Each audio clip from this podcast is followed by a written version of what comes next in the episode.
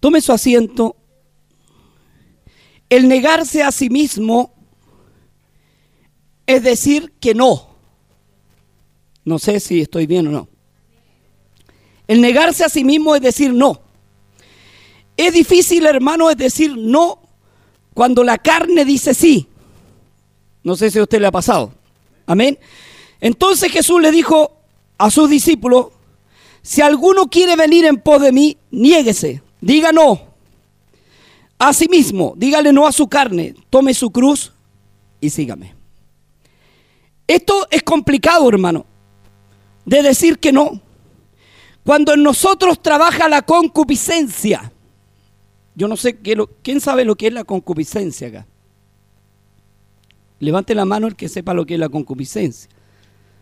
Nadie sabe lo que es la concupiscencia, así que vamos a explicar lo que es la concupiscencia. Amén. Vamos a Santiago 1 para explicar lo que es la concupiscencia. Gloria a Dios. Hermanito, yo le voy a dar una receta con mucho cariño. Si usted vino de mal acá a la iglesia, quédese en la casa. Con mucho cariño se lo digo. Si viene con buena disposición, venga a la iglesia, porque el Señor está dispuesto a bendecirle. Amén. Santiago 1, 12, del 12 al 18 vamos a leer. Bienaventurado el varón que soporta la tentación, porque cuando haya resistido la prueba, recibirá la corona de la vida, que Dios ha prometido a los que le aman. Cuando alguno es tentado, no diga que es tentado de parte de Dios, porque Dios no puede ser tentado por el mal, ni él tienta a nadie. Esto de que no tienta a nadie, hermano, hay un error en Mateo 6, 3, que yo no sé si usted lo sabe, cuando dice el Padre nuestro, que lo corrigieron ya, no nos dejes caer en tentación. 6.3, Mateo 6.3. 13, 6.13. No nos metas en tentación. Y aquí dice que Dios no tienta a nadie. Entonces aquí hay una, una contradicción. Dice como que Dios a usted lo tentara no nos metas en tentación. Este es un error del escritor. Hoy día las Biblias vienen nuevas, corregidas, que dice, eh, líbranos de tentación. No dice, no nos metas en tentación. Amén. Vamos al texto que estábamos. Ni él tienta a nadie, sino que cada uno es tentado cuando su propia concupiscencia es atraído y seducido. Quiero quedarme aquí un poco. ¿Quién sabe lo que es la concupiscencia? Bueno, delante me contestaron que muchos no saben. La concupiscencia es el apetito sexual en la mente. lo que dijo el pastor, ¿qué quiere que le diga? Si esto dice la Biblia, yo estoy interpretando lo que dice la Escritura. Amén. La Biblia le habla de todos los temas a usted. Porque la Biblia es, un, es una regla de vida para usted y para mí. ¿Estamos claros? Amén. Es atraído y seducido. ¿Por qué habla de seducción?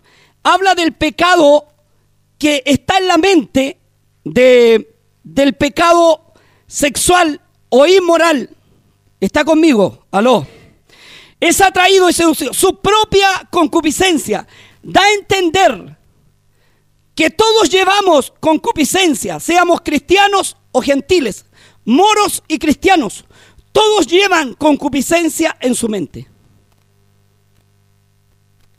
Porque el que diga que no ha pecado le hace a él mentiroso y su palabra no está en nosotros. Quiero que descanse, le voy a predicar algo para que descanse usted. Porque es bueno que usted sepa la palabra del Señor. Amén. La concupiscencia es el apetito o el pecado no realizado.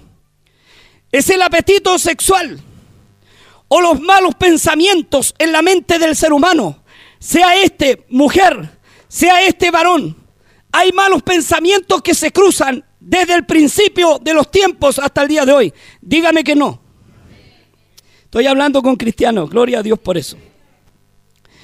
Dice, sino que cada uno es tentado por su propia concupiscencia, como que usted y yo tuviéramos una concupiscencia del principio de cuando nacimos. ¿Está de acuerdo con eso? Entonces la concupiscencia, después de haber concedido, da luz el pecado. Y el pecado siendo consumado, da luz la muerte. ¿Te explico esto? El pecado comienza aquí, en tu mente. ¿Estás de acuerdo conmigo o no? Y esto empieza el hombre a maquinear como maquineó David cuando vio a Bexabé. Pensó la concupiscencia, si, se hubiese quedado David tan solo en la concupiscencia, no hubiese pecado. Pero esa concupiscencia la llevó a realizar el pecado. ¿Me entiende usted? Aló, usted está acá.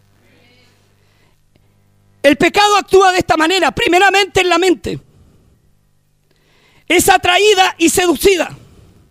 Nuestra mente es atraída y seducida a tal punto que nos lleva cautivo, dijo el apóstol Pablo, a pecar. Si usted no está de acuerdo con esto, yo no sé, pero yo le voy a mostrar un hombre grande que se queja. Amén. La concupiscencia se gesta en la mente. El pecado no realizado que todos tenemos, que la sangre de Cristo puede lavar, perdonar y restaurar. Pero cuando nosotros hacemos lo que pensamos, entonces la concupiscencia da a luz, para el pecado y el pecado pare la muerte o da a luz la muerte. No sé si usted me entendió o no. No hablo del pecado de vicios, porque ese pecado Dios lo puede solucionar. Hay un pecado más grande en usted viviendo y en mí, que es más grande que los vicios que pueda tener. De ahí vamos a seguir leyendo y vamos a seguir entendiendo. Amados hermanos míos, no erréis. Toda buena dádiva, todo don perfecto desciende de lo alto del Padre de las luces, en el cual no hay, no hay mudanza ni sombra de variación. En Él no hay nada, en Él no hay concupiscencia, nosotros variamos. En nosotros hay sombra de variación, ¿o no? Aleluya. Él de su voluntad nos hizo nacer por la palabra de su verdad, para que seamos primicia de sus criaturas. Eh, pero aquí somos, primicia, pero una primicia bastante complicada. Quiero llevarlo a Romanos 7.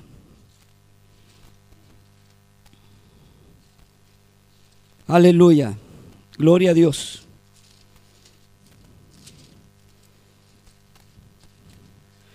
Romanos 6 o 7. Aquí vamos a ver al tiro, se lo digo, se lo digo al tiro. 7, 7, 7, 7. Romanos 7, 7.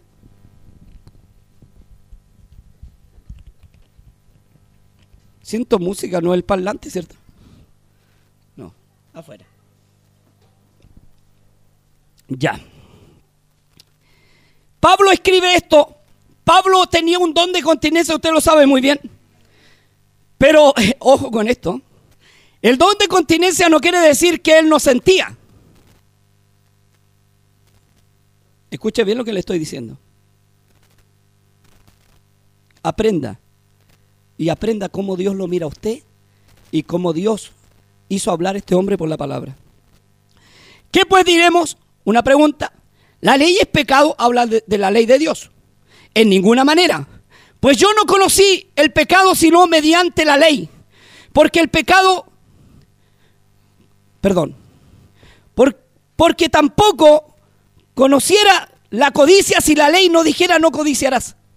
O sea, yo no conocí, la ley es pecado, dice Pablo, de ninguna manera. La ley de Dios es pecado, de ninguna manera. Pero yo no conocí el pecado hasta que conocí la ley. Hasta que alguien me predicó y me dijo, esto está malo. ¿Sí o no? Para mí era natural pecar, pero cuando Dios vino a mi vida, aleluya, y por su palabra caló dentro de mi corazón, y el predicador lleno de la gracia de Dios me dijo, esto es pecado, me dolió. Aleluya. Y no, no conocí la codicia porque yo antes codiciaba y no era pecado. Pero había una ley espiritual que me enrostró el pecado y me dijo que la codicia era pecado. Mire más, dice, más el pecado tomando ocasión, grábese eso, ocasión, grábeselo, Por el mandamiento produjo en mí codicia. Porque sin la ley el pecado está muerto. Se lo explico. Yo estaba dentro de la iglesia, dice Pablo. Estaba todo muy bien. Alababa a Dios, estaba excelente. Sabía que en la ley decía no codiciarás. Aquí habla de distintos pecados. Que levante la mano el hermanito que se queda santo aquí puro y que no tenga pecado. Pablo está hablando que él se encontraba pecador aún dentro de las filas de Cristo. Amén. Dice, tomando ocasión, porque se le dije que grabara esto. Más el pecado, el 7-8, tomando ocasión, ¿qué hace el pecado? Toma ocasión de usted y de mí. Nos pilla descuidados sin oración, sin escuchar alabanza y ¡boom! se metió. ¿Está de acuerdo conmigo? Aleluya. Estoy hablando con ser humano, no con menos mal con robot. Por el mandamiento produjo en mí codicia. Sabía que no tenía que codiciar, pero el pecado me pilló descuidado. No había orado y puso en mí codicia. La concupiscencia. El pecado original que todos tenemos pero que tenemos que batallar y luchar. Y no tenemos que dejar que eso tome dominio de nosotros. Amén. Gloria a Dios. Produjo en mi codicia. Porque sin la ley, este pecado no estaría vivo. La ley de Dios lo hizo vivir en mí. No sé si usted me entiende. Yo antes sin la ley podía pecar sin ningún problema. Conocí la ley de Dios y ese pecado revivió. Parece que más ganas de pecar me dan. Usted está aquí. Contra más prohibido, mejor. Amén. No, pastor, es que yo oro tanto y sabe que el Señor a mí me, me toca y no, a mí no me entran los malos pensamientos. Yo, nunca todo, yo pienso en el, pato Donald y, y, que los manitos dibujan animados. No, hermano, no seamos así. Seamos honestos con Dios y transparentes. Amén. Está hablando Pablo el apóstol, no estoy hablando yo. Está hablando el gran apóstol Pablo. Yo sin la ley vivía en un tiempo, pero teniendo el mandamiento, el pecado revivió en mí nuevamente. Antes sin la ley, este pecado ya no era pecado para mí, yo lo podía hacer, pero con la ley se volvió pecado, ¿sí o no? Y con la ley también revivió más este pecado. Aleluya. Bendito sea el Señor Jesús. Y hallé que el mismo mandamiento que era para mi vida, hablar de la palabra de Dios, que era para mi vida, a mí me resultó muerte. Y habla de, de Pablo convertido ya. Porque el pecado tomando ocasión, de nuevamente dice ocasión, o sea, el pecado a usted lo pilla descuidado y entra. ¿Sí o no? O reviven usted, porque no entra, revive. Hay, cosas, hermano. Yo voy a defender al diablo, discúlpenme. No debería defenderlo porque el diablo, el Señor lo venció en la cruz. Amén. Pero a veces le echamos toda la culpa al diablo. El diablo me tentó. No, si no fue el diablo, fue tu carne. Porque tu carne también está viva. Tienes un problema tremendo con tu carne. Pablo le tenía más a la carne que al diablo. Entiende que tú tienes dos cuerpos, uno espiritual y uno humano. El humano dice la Biblia que se llama cuerpo animal. Después te lo voy a llevar y te voy a decir que en la Biblia está escrito. Amén, porque no razona. Pero hay un cuerpo espiritual en ti. Y ese lucha con el cuerpo animal o carnal, sí o no. A veces tiene culpa la carne que está viva. No tan solo el diablo. El diablo ya hizo su tarea en el principio de los siglos cuando hizo comer del fruto a la mujer. Esa fue la tarea que hizo y le infectó para todos los días de nuestra vida. A veces todos le echamos la culpa al diablo. No sé, a veces no es obra del diablo, es obra de la carne. Amén. Perdóneme, no, no nadie cree que, ay, pastor, pero Pablo está defendiendo al diablo de la iglesia satánica. No, hermano, no estoy hablando de eso, por favor, porque a veces tomamos cosas que no son. Ya, no estoy hablando de eso de ninguna manera. El diablo es nuestro enemigo, pero nosotros no podemos vencerlo. Sí lo, lo venció Cristo en la cruz del Calvario. Pero nosotros, usted nunca le eche la niña al diablo como otros predicadores que dicen, al diablo lo tengo debajo del pie, porque después usted andará así. Usted no es quien para pelear con el diablo. El que venció al diablo es Jesús. Y usted va a estar bajo la cobertura de él. Así que nunca desafíe a quien no puede pelear con usted. Porque el diablo, humanamente, hermano, diabólicamente no le puede hacer nada a usted. Pero usted sale la protección y usted es un títere en las manos de él. Amén. Así que no provoque a ese ser. Déjelo que Dios se encargue. ¿Sabe? Hay un hombre que, no sé si un ángel, le dijo que el Señor fue Miguel. Que podía decirle al diablo que era más que... Eh, un ángel es más que nosotros, hermano. Que podría decirle, te reprendo, ¿no? No, ni siquiera peleó con él. Dijo que el Señor te reprenda. Y a veces hay, hay evangelistas que dicen, el diablo lo tenemos aquí, hermano. Traiga los lentes y usted piti ciego, aquí en el nombre de Jesús nomás. Y se los quebran, hermano, estos desgraciados. Y, y los otros se van a tienta. ¿Sí o no? Oiga, si eso pasa en la iglesia. Y, le dio la vista. Oiga, yo vi un, día uno de estos, una campaña. Y le quebró los lentes a varios hermanos, pues los hermanos iban a tienta, hermano. No haga eso. Cuando Dios te quiera sanar, Dios te va a sanar, hermano. Pero no acudas donde locos para que, para que no se hagan risa de ti. Gloria a Dios. Vamos de nuevamente a lo que estamos. De manera dice que, porque el pecado tomando ocasión, por el mandamiento, me engañó y me mató. Pablo dice, el pecado me mató. Está hablando Pablo convertido, ¿ah? no Saulo de Tarso. Está hablando el apóstol Pablo. El pecado tomando ocasión llegó a mí. Y pensé mal. La concupiscencia estuvo en mí. Y me sentí tan mal que me mató. ¿No te has sentido así? ¿No te has sentido así? ¿No te dan ganas ni venir a la iglesia? Porque la concupiscencia te mató. Ni siquiera realizaste el pecado si no lo hiciste, estuvo aquí en tu mente nomás. Y si lo realizaste peor, ¿o no? Gloria a Dios, seguimos leyendo. Y me mató. De manera que la ley a la verdad es santa. ¿Usted cree que esta ley es santa? Y el mandamiento santo, justo y bueno. ¿Es así o no? El mandamiento de Dios es santo, justo y bueno. Así lo dice Pablo. Luego, lo que es bueno vino a ser para mi muerte. Claro. Lo que era bueno ahora vino a ser para mi muerte. Amén. En ninguna manera. Sino el pecado. Para mostrarse pecado produjo en mí la muerte por medio de lo que es bueno, a fin que por el mandamiento el pecado llegase a ser sobremanera pecaminoso. ¿Le explico esto? Esto parece un trabalengua, pero se lo voy a explicar. Pablo dice que estaba re bien y se le metió un mal pensamiento o algo dentro. ¡Pum!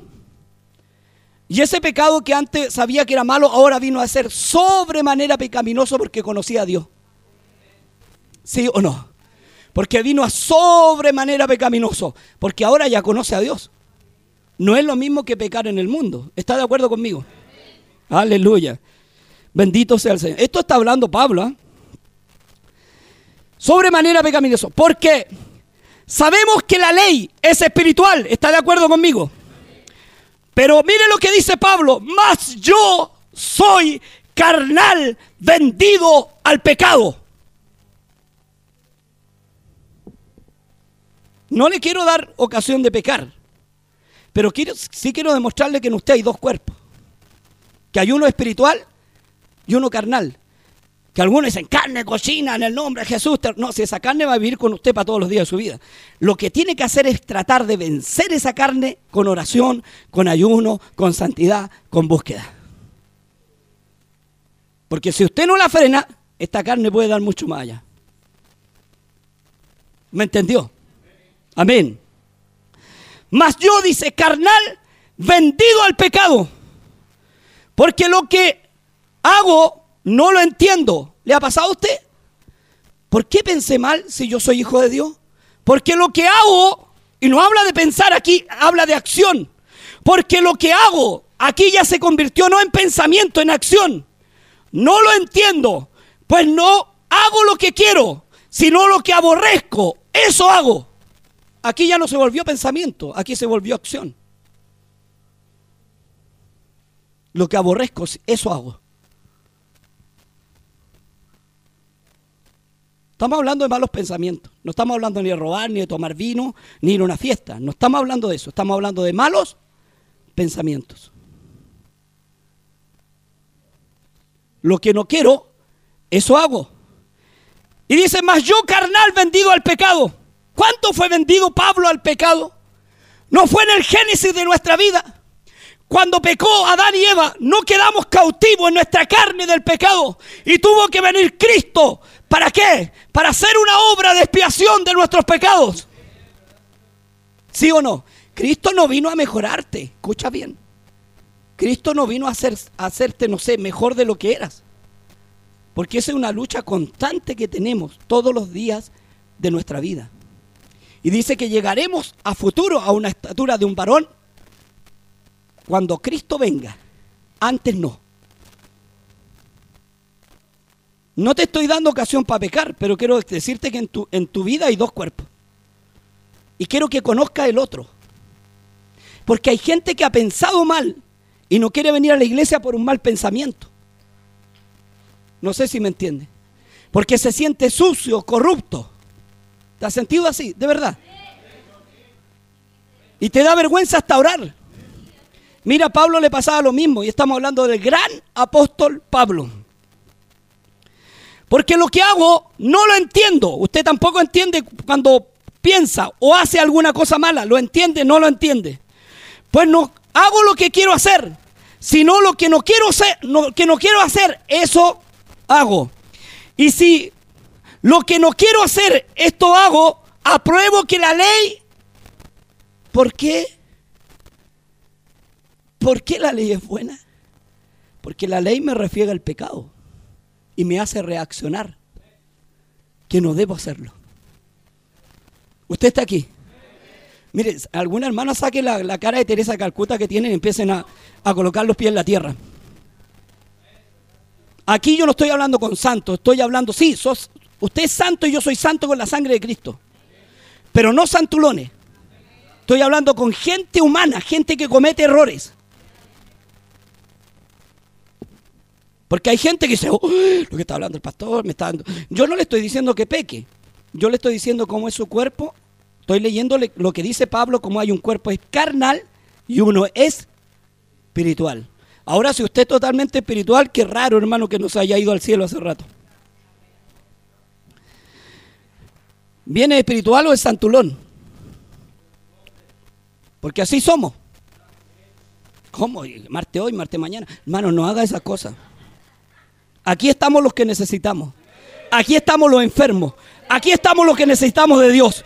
Aquí estamos los que hemos sido corruptos alguna vez y que nos cuesta salir de la corrupción. Aquí estamos los que somos defectuosos, hermano, para que Dios nos haga perfecto.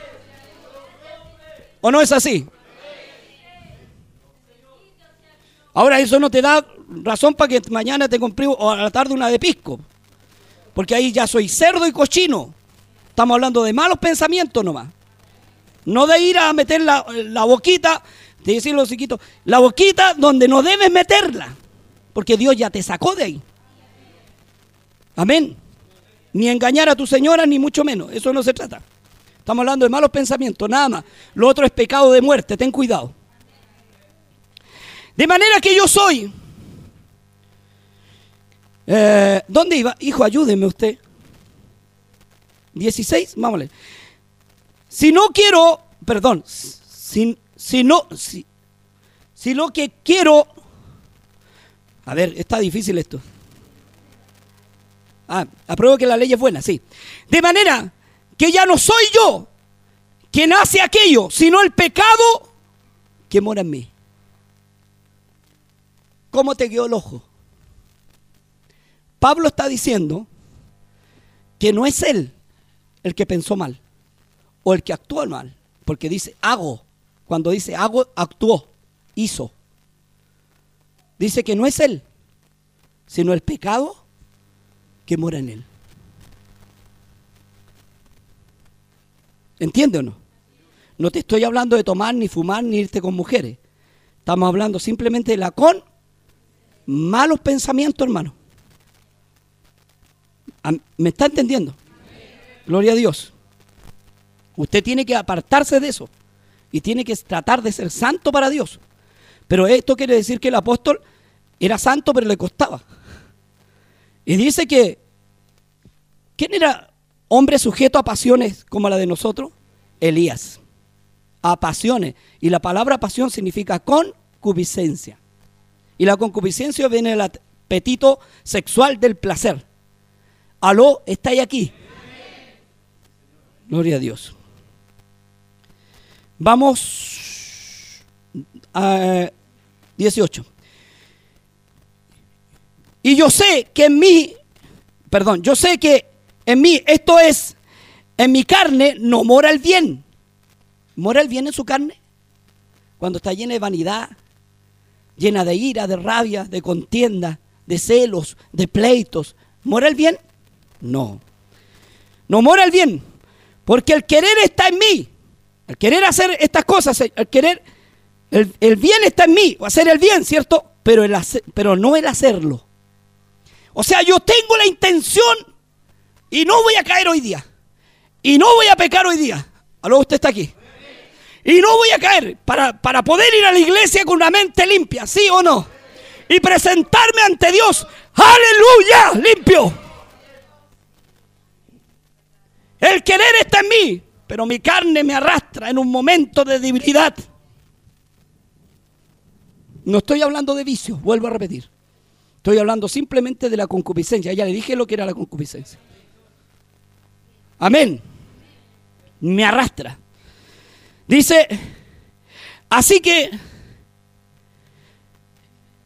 queriendo yo hacer el bien, hallo esta ley, que el mal está en mí, aún. Pablo está diciendo que el mal habita dentro de él, cuando él estaba ya convertido con Dios. Porque según el hombre interior, me deleito en la ley de Dios, sí o no. El hombre interior, el que habita dentro de usted, se deleita en la ley de Dios, sí o no. Pero la otra, pero veo otra ley en mis miembros. Veo otra ley en mi cuerpo que se revela contra la ley de mi mente y me lleva cautivo, preso a la ley del pecado. Miserable de mí. Aleluya. Algo llevaba a Pablo cautivo. Había una ley en él espiritual dentro de su cuerpo que se deleitaba en la alabanza, en el culto, en la oración. ¿Sí o no? Pero había una ley en su cuerpo carnal que lo llevaba cautivo. ¿Sabe lo que es llevar cautivo? Que usted no se puede mover, que eso no. ¿Alguna vez lo ha llevado el pecado cautivo? La concupiscencia, estoy hablando de la concupiscencia. Aunque no digáis amén, yo sé que sí. Esta ley está en mis miembros. Pablo en el 24 dice, miserable de mí, ¿quién me librará de este cuerpo de muerte? Grita, desesperado, miserable de mí. ¿Quién me librará de este cuerpo de muerte? No ha tenido usted mismo ese mismo actuar. Gracias doy a, Dios por Jesucristo nuestro Señor. Así que yo mismo con mi mente sirvo a la ley de Dios, mas con mi carne a la ley del pecado. Entiendo algo. Esto no le da libertad para pecar. Pero quiero decirle que hay un cuerpo carnal en usted y en mí que está luchando siempre contra este cuerpo espiritual que está luchando siempre con lo santo, que no quiere venir a la iglesia, que no quiere orar, que quiere lo carnal, lo humano, el pecado, que se alimenta de ahí. Y que llega un momento cuando te pide y te suplica pecar. Dice, pastor, a mí no, por favor, no mentamos. Estoy hablando del gran apóstol Pablo. Si usted se compara más fuerte que Pablo y más santo que Pablo, entonces este hombre fue un pecador. ¿Por qué está escrito aquí? Él está diciendo que llega un momento que esta debilidad le gana. y se pasó un mal pensamiento en él. ¡Fum! Y pecó. Y no está diciendo que se fue con prostituta de ninguna manera porque eso es pecado de muerte. Estoy hablando de pensamientos o ver o mirar. Aló, está ahí aquí. O el mirar. Por eso dijo Cristo, yo os traigo una nueva ley. Aún mirando, si codiciáis ya habéis adulterado con ella. ¿No dice así? Entonces estamos todos, somos todos adúlteros y todos estamos en pecado. No, mi hermano. Aquí hay una solución. Si Pablo está hablando simplemente de esa ley humana que también está dentro de su cuerpo y que tiene que luchar todos los días con ella y tiene que negarse todos los días y decirle que no al pecado. Pero hay momentos cuando no se puede negar, cuando esta carne lo venció y se sintió miserable. ¿No le ha pasado a usted? A usted, usted siempre vence. Aleluya. Pero mire el remedio que da. El 25. Gracias doy a Dios por esa sangre de Jesucristo que nos da la victoria. Que cada vez que pecamos, cada vez que pensamos mal, venimos a Él y Él nos lava, nos, restaure, nos restablece, nos hace dignos. Si no fuera por esa sangre preciosa, el diablo tendría dominio de nosotros, de la iglesia. Pero la sangre está fresca todos los días para ti y para mí. Aleluya. Aleluya. Por eso el diablo no nos puede ganar. Porque cada vez que pensamos mal, miramos o codiciamos, Dios viene, nos entra la culpa, pedimos perdón, la sangre de Cristo se derrama, nos limpia, nos hace aceptos delante del Padre. ¿Entiende o no? La idea es que no penséis mal. La idea es que a partir la vista del pecado. Pero también te tengo que decir que muchas veces esta carne te va a vencer pero que no te venza en actuar el pecado, en parir el pecado, en adulterar, en fornicar, porque eso es pecado. ¿Entiende? Que no te venza en eso, porque una vez que te venció en eso y se actuó el pecado, concibió la muerte. Aleluya. ¿Cuántas veces no te han dado ganas, saliendo del, pecado moral, o inmoral. ¿Cuántas veces no te han dado ganas de pegarle a otro? Seamos honestos. ¿No actúa ahí la concupiscencia también? ¿No actúa el hombre viejo? No tienes una carne viva al lado que está, que salta, que llega y salta, como que, como que un día se sometió a tu espíritu, pero ese espíritu necesita comer, venir a la iglesia, orar, buscar del Señor, porque el día que lo pille flaco se aprovecha. El día que lo pille débil, esta carne se aprovecha. ¿Se ha aprovechado alguna vez la carne de ti, de tu espíritu? Muchas veces. Pero para eso está la sangre de Cristo. Si no, no habría sangre. ¿Para qué murió entonces? Si toda la iglesia no tiene pecado, no. Somos engendrados en pecado. Lo dijo David. En pecado me concedió mi madre. Pero yo te pido que no aparte de mí tu Santo Espíritu. El día que no te sientas miserable por pensar mal es que estás muerto.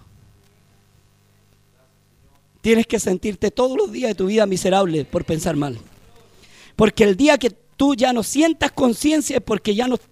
mira, a un muerto pellizcalo a ver si te dice ay. A ver si se queja. Pero los que estamos vivos pedimos perdón. Los que estamos vivos venimos a las plantas de Dios. Los que estamos vivos metimos la cabeza entre medio y reconocemos nuestro pecado delante del Señor. Y Él es tan justo que nos limpia, nos lava, nos hace aceptos. Los que estamos vivos sentimos pena, tristeza, angustia. Pero el que no está vivo no siente nada. Aleluya. ¿Me entendió? Esto tengo que explicárselo porque a veces, hermano Noito, que piensan que aquí van a encontrar puros santos. Te voy a contar una experiencia. El pastor que me enseñó a mí, él era más o menos malulo. Tenía una banda, según él, de, no de, de rock, hermano. Una banda para don Malo. Y un día subió, dice, las parcelas con un revólver. Y dijo, lo único que no he hecho es matar a una persona. Así que hoy día voy a matar a alguien para sentir la sensación. Para eso nomás. Le voy a pegar un empujón, me va a echar la niña y le voy a disparar. Subió las parcelas. Y la carita, usaba el pelo largo, barba. Así que imagínense. Los otros no iban a creer que era Jesucristo, hermano. Se, se paseaban para la otra. Para la otra vereda. Con la carita que venía. Venía y lo miraban a la otra vereda. Y bajó por la otra vereda. No encontró a nadie, hermano. Y llegó a la calle 14 y había una vigilia. Su mamita había sido cristiana, le había hablado de Dios. Y se paró afuera con el revólver aquí en el, en el gamulán. Y sale el, el, portero y le dice, hermanito, pase, el Señor lo ama. Le dicen, usted no sabe con qué está hablando. Ahí hay puros santos, le dijo, puros buenos. ¿Qué voy a pasar yo si soy tan malo? A embarrarle el asunto que están ahí con Dios ustedes. Si lo, yo soy muy malo, usted no sabe con quién trata. Y el portero le dice, pero Dios vino a los malos. Y lo convenció, hermano. Entró, aleluya, a la última banca. Y empezó a sentir lo que nunca había sentido. Una paz, una tranquilidad. Ya no tenía ganas de tomar ni de drogarse. Dice que el, pisco, la, ¿cómo se llama esa cosa del licor? Se lo inyectaba a la vena con jeringa cuando no tenía. Era una persona que tenía que vivir con droga. Y ya no tenía ganas. Empezó a sentir paz, tranquilidad. Empezó a ir a la iglesia, hermano. Se cortó el pelo. Buscó un trabajo y se compró una Biblia, la más chiquitita de todas.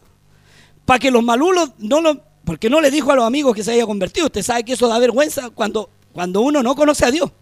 Porque cuando conoce a Dios es un orgullo decir que uno es del, del Señor. ¿Sí o no? Se compró una Biblia y se la echó debajo del gamulán. Y partía todos los días por cuatro meses yendo a la iglesia. Y un día llegaron una partida de ignarios. Y dijo el pastor, el hermanito nuevo que está allá atrás, va a repartir los ignarios y va a anotar a todos los hermanitos si no los compran para saber quién, se llevó el ignario. Y dijo, ¿qué voy a anotar aquí si son todos santos? ¿Cómo van a robar aquí si son todos evangélicos? Los evangélicos son muy buenos. No anotó a nadie, hermano. Repartió ignario a las uñas. Algunos le pagaron y otros no. Y anotó, o sea, no anotó a nadie. Llegó a fin de mes y una pura abuelita le, le pagó el ignario. Ahí conoció a los santos.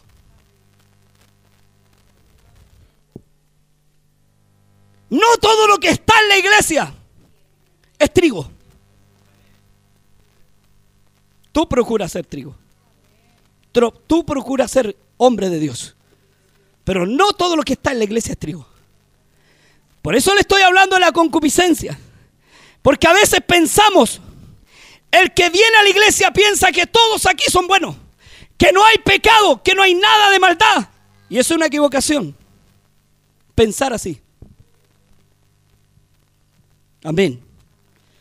Cuando vea a tu hermano caer, ponle el pie encima.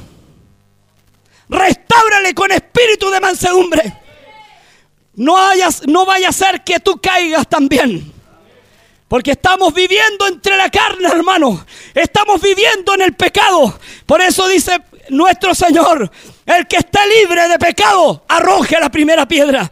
Tenga cuidado en aquello, hermano. Usted tiene que servir a Dios, pero también tiene que saber mirar. Si algún hermano se equivocó, aconsejarlo, decirle que no se tiene que equivocar, que es un error, pero con amor, con cariño. Saber como tú, tú mismo, mirándote al espejo, considerándote tú mismo.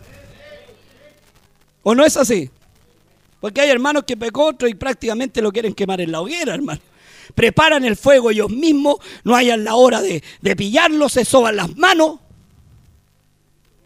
Y eso no se hace. Todos nos equivocamos alguna vez. ¿Entiende? No estoy hablando de pecados, porque los pecados más graves tiene que ver el Señor con la persona y también los hermanos que están a cargo. No estoy hablando de esos pecados, estoy hablando de la con pecados graves, hay que orar al Señor para que se desaparezcan de la iglesia y no estén nunca más.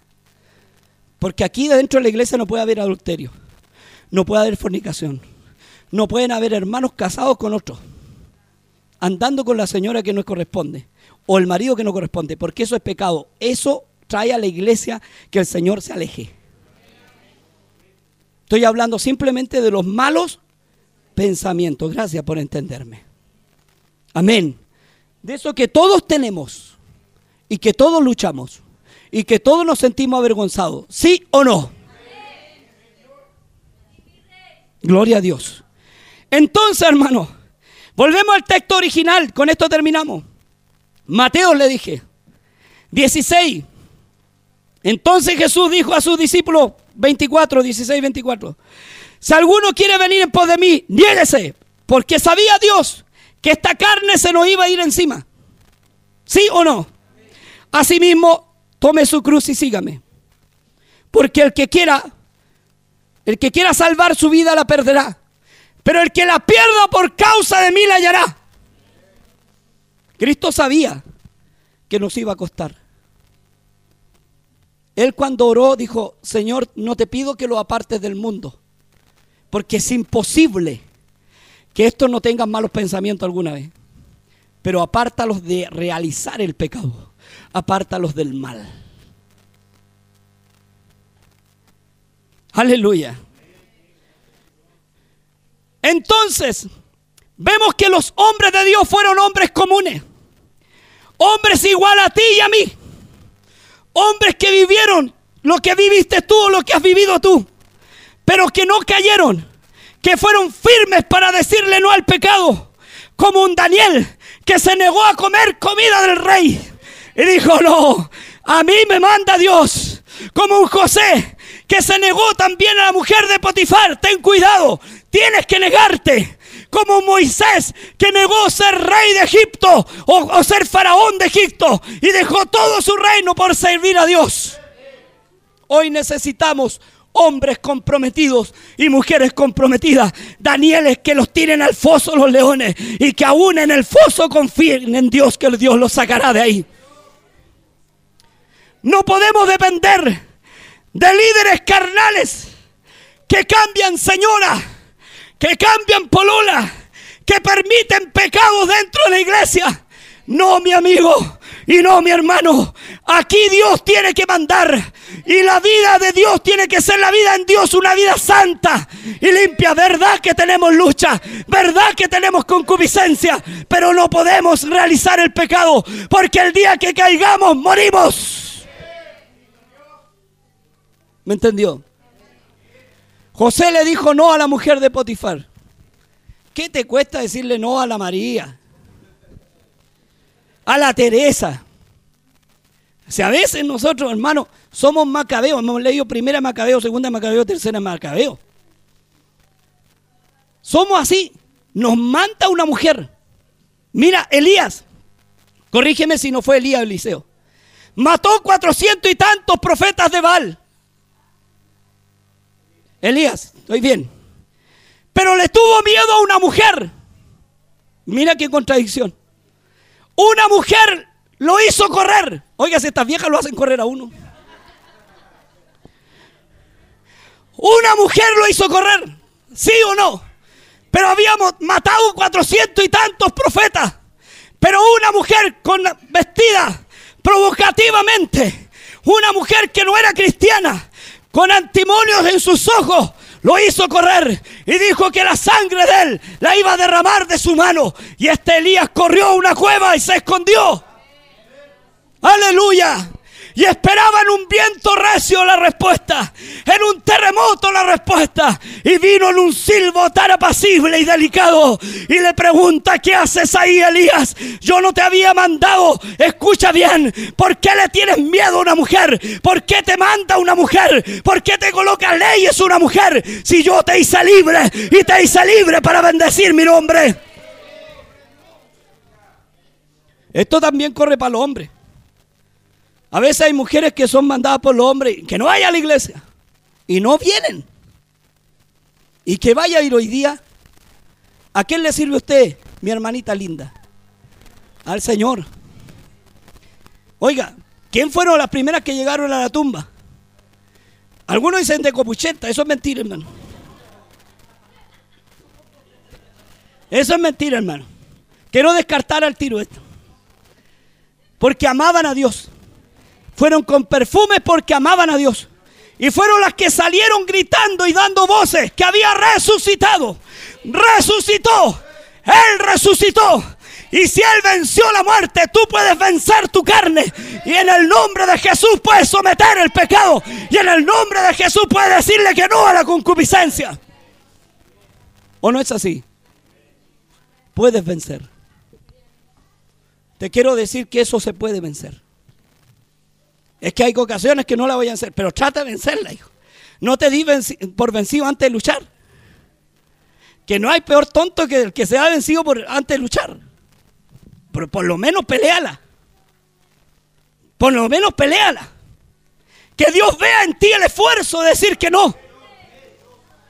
¿O no?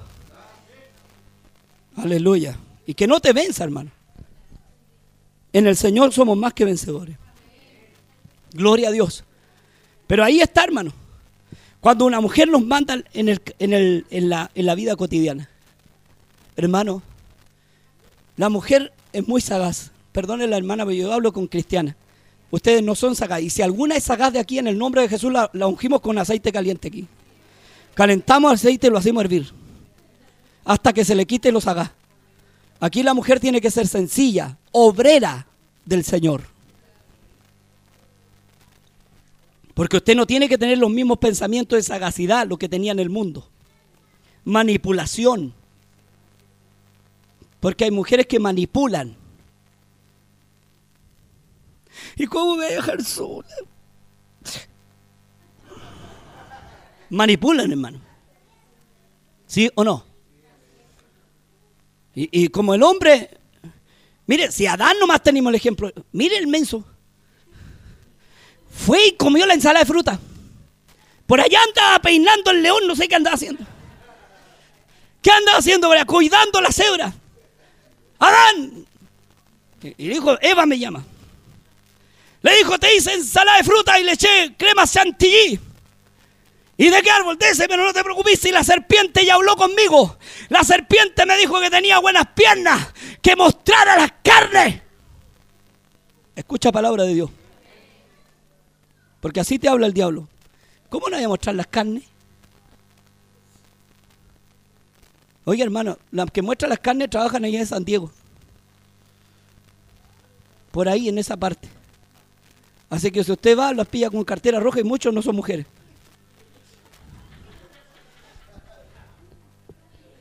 ¿Sí o no?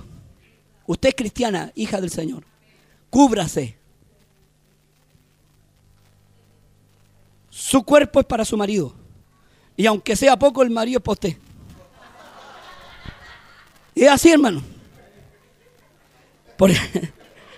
Porque inconformista inconformista, hermano. ¿Me entendió? Uno tiene que saber cómo venir a Dios, hermano. Y luchar contra esto. Porque usted no me anda a decir que la concupiscencia andar con una falda por acá. Matore que la concupiscencia, por eso mi señora le dijo, pero la, concupiscencia le cortó la falda a la, y, el jumper se lo, se lo arremancó por la concupiscencia. No, hermano, eso no es concupiscencia. Eso ya es decir que tenéis que cobrar. O un letrerito. Soy demasiado carnal. Aléjese de mí, soy Jezabel. Soy Dalila.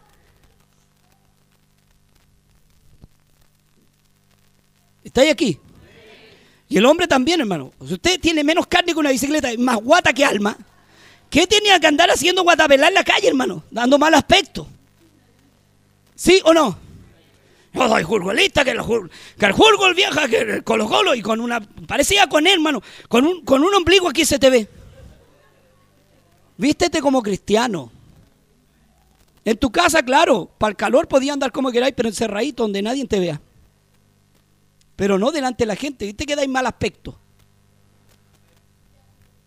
Es que no sabe nada que mi cuerpo... ¿Qué cuerpo, hermano? Si el cuerpo se pudre. El cuerpo se lo comen los gusanos. ¿O no? El cuerpo envejece. Los dientes se caen y pregúntale al pastor si el pelo no. Todo, hermano. Así que no nos creamos lo que no somos. Algún día tenemos que envejecer. Envejezcamos con dignidad. Amén. No haciendo lo que, lo, lo que no somos, ni creyendo lo que no somos. Amén. Que el Señor le bendiga. Póngase de pie.